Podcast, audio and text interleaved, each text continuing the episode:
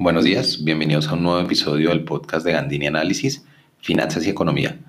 Eh, el podcast, el episodio de hoy, tiene que ver con algo que sucedió ayer, precisamente es que se reunió el Comité Consultivo de la Regla Fiscal y solicitó eh, su suspensión 2020-2021. Pues realmente el gobierno la solicitó y el comité la aprobó. Entonces digamos que ahí tiene varias cosas importantes que, que tenemos que, que, revisar. Entonces quiero revisarlas como con eso porque eh, me parece clave entender qué es la regla fiscal, por qué existe, para qué, qué implica que la hayan eh, o que por lo menos estén aprobando una suspensión. Todavía falta que el CONFIS eh, dé la última palabra, pero en, en, realidad pues ya el camino está, está allanado por ese lado. Entonces, pues básicamente empecemos a hablar un poquito de qué es la regla fiscal y por qué nos interesa.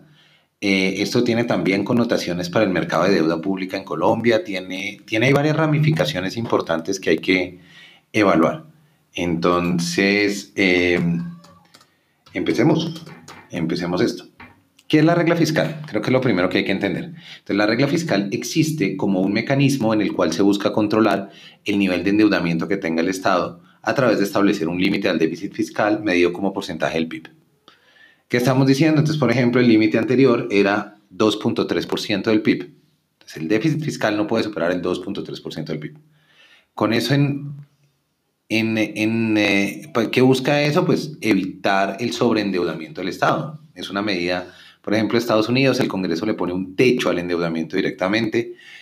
Muchos países tienen este tipo de medidas y son medidas de control fiscal. La regla fiscal, perdón, la regla fiscal, eh, existe un, ente independiente con obviamente representantes también del, del, gobierno que se llama el Comité Consultivo de la Regla Fiscal. Eh, ellos son los que determinan cuánto va a ser la regla fiscal cada año. Esto, esto se ajusta cada año.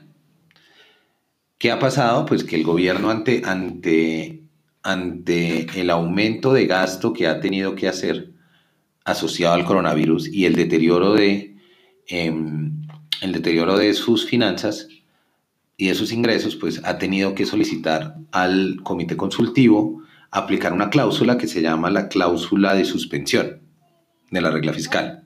Entonces, bueno, entendamos un poquito qué es lo que está pasando. Lo que está pasando es que por supuesto, ¿de dónde vienen los ingresos de un gobierno? De los impuestos. O lo otro es endeudarse. Son dos formas de financiamiento. Claro, hay formas más exóticas donde si yo vendo, no sé, participaciones de compañías, yo recibo también, por ejemplo, el gobierno recibe transferencias de Ecopetrol porque es accionista y demás.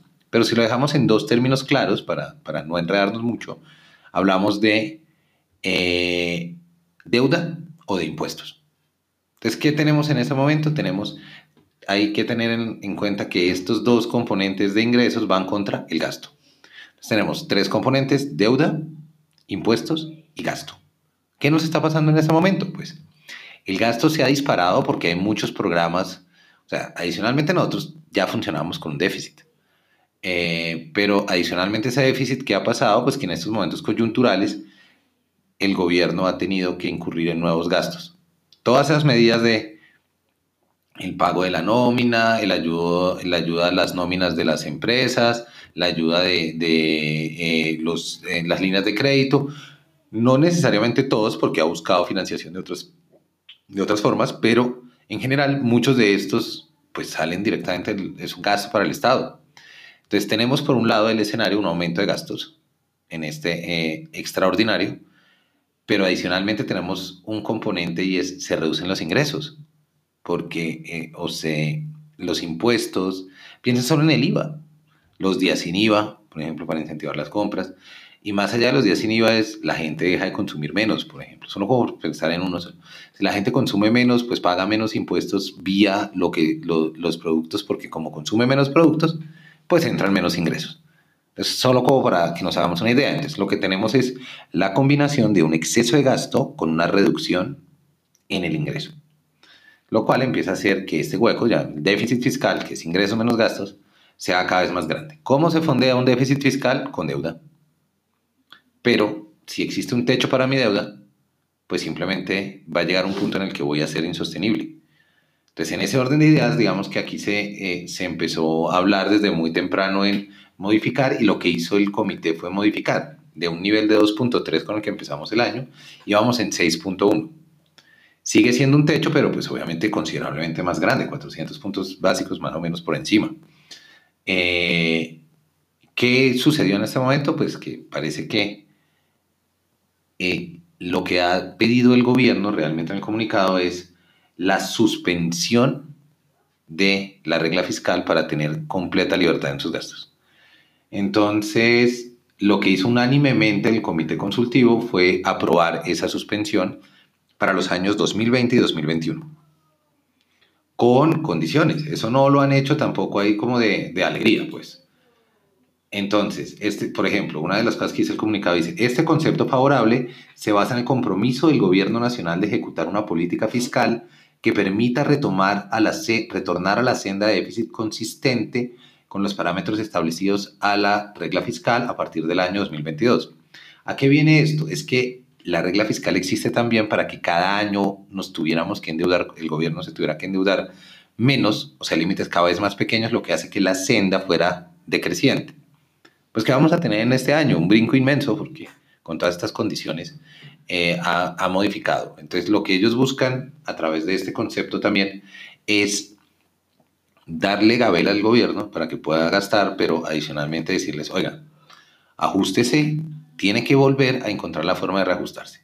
Habrá que ver qué tan factible es eso en la práctica, por supuesto. Eh, otra cosa que es muy, muy importante y que me parece clave, que está también acá, es otro, otro parrafito que tiene este comunicado oficial. Dice, da la importancia de asegurar la sostenibilidad fiscal y la relevancia de hacerlo de manera transparente. El gobierno le solicitó al comité consultivo ejercer el papel de comité independiente para el monitoreo de las finanzas públicas durante el tiempo de suspensión de la regla fiscal. Entonces, eh, el gobierno presentará al comité informes trimestrales con información detallada sobre la evolución de los agregados fiscales, sobre los cuales el comité se pronunciará públicamente. Esto es una jugada muy, muy importante y ahorita vamos a hablar de las calificadoras de riesgo y el, el mercado de deuda pública porque esto se, se deriva aquí. ¿Cuál es el siguiente paso? El CONFIS debe aprobar esto, que lo debería hacer hoy en, cualquier momento, pero em, habrá que ver si lo, o sea, si lo ratifican o no, pero pues en general esto, esto ya ha surtido un, paso muy, muy importante. Ahora, ¿a qué, qué implicaciones puede tener esta suspensión? Entonces, la primera es, como siempre, así como cuando hablé de las calificaciones crediticias únicamente, pues el gobierno tiene que actuar en función de ¿Cuál es su prioridad en este momento? ¿Mantener la calificación crediticia o atender otras cosas que sean más urgentes? Entonces, la calificación crediticia es un problema, pero es un problema realmente a mediano y largo plazo. Es un problema que puede hacer que esta deuda extra que estamos contrayendo, que será a través, eh, probablemente, pues, supongo que deberá ser a través de emisión de bonos, se nos vuelva más costosa.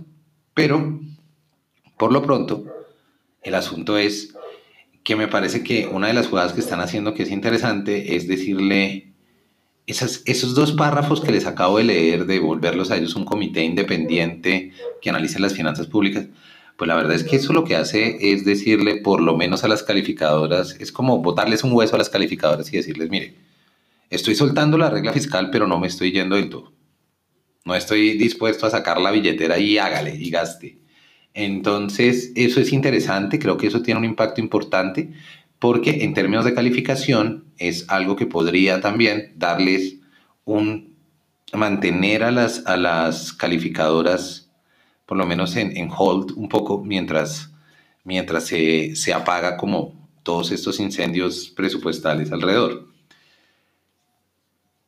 ¿Tiene sentido? Pues para mí tiene sentido porque los gobiernos y, mucho de lo que ellos hablan es de la, de la OCDE y de Europa y demás cosas, em, pues estas son situaciones extraordinarias y situaciones extraordinarias requieren medidas extraordinarias. Entonces, siempre y cuando sepamos que el hueco que estamos abriendo acá, encontremos la forma de desmontarlo y de taparlo otra vez, está perfecto. Si no, es una herencia para el siguiente gobierno gigante decirle, oiga, acá le dejo con un déficit del 10%, del 9%, del 8%, un déficit fiscal también revisar, es una gran oportunidad para revisar el tamaño, el estado y la eficiencia en costos.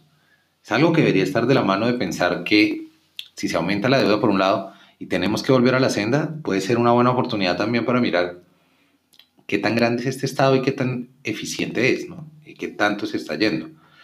Eh, pienso que es interesante mantener esto en el radar, es algo que se va a seguir moviendo mucho para el mercado de deuda pública. Eh, hay que ver mucho cómo los inversionistas internacionales perciban esto. Más allá, o sea, más allá que, que lo que haga la calificación, el CDS puede ser muy interesante de ver. Eh, y es también saber qué harían los inversionistas internacionales. Creemos que esto nos hace más vulnerables o menos vulnerables en esta coyuntura, en esta en particular. Y luego cómo salir de ese nivel de deuda grande es una parte importantísima del ejercicio. Entonces, eh, eso era lo que les quería traer por hoy. Digamos que me parece que es un tema relevante, es un tema interesante que no mucho, o sea, que suena muy de vez en cuando, cuando pasa algo así, pero es algo que siempre están dando ahí atrás. Y es algo que vale la pena tenerlo y entender lo que tiene una relación con las calificadoras y también una relación con el mercado de test. Estamos hablando de un mercado, de un mercado que mueve mucha, mucha plata, que es un mercado que, que en el último informe de tenedores, vengan que yo lo tenía por acá, estamos hablando que está moviendo 330 billones de pesos. Entonces, pues es importante, este mercado es cuatro veces en la bolsa, entonces es un mercado muy, muy importante. Entonces, es lo que les quería traer. Soy Gregorio Gandini. No olviden que pueden seguirme en el informe semanal del Market Update, tres datos publicados cada lunes en mi página gandinianalysis.com. Pueden seguirme en Twitter, soy Rock Economist 1 o Gregorio Gandini. Y revisar mi columna de la revista Dinero este miércoles. Este miércoles hablaré un poquito sobre acciones y test y adicionalmente inversión extranjera. Entonces, un muy feliz resto de semana y que les vaya muy bien con todas las demás cosas.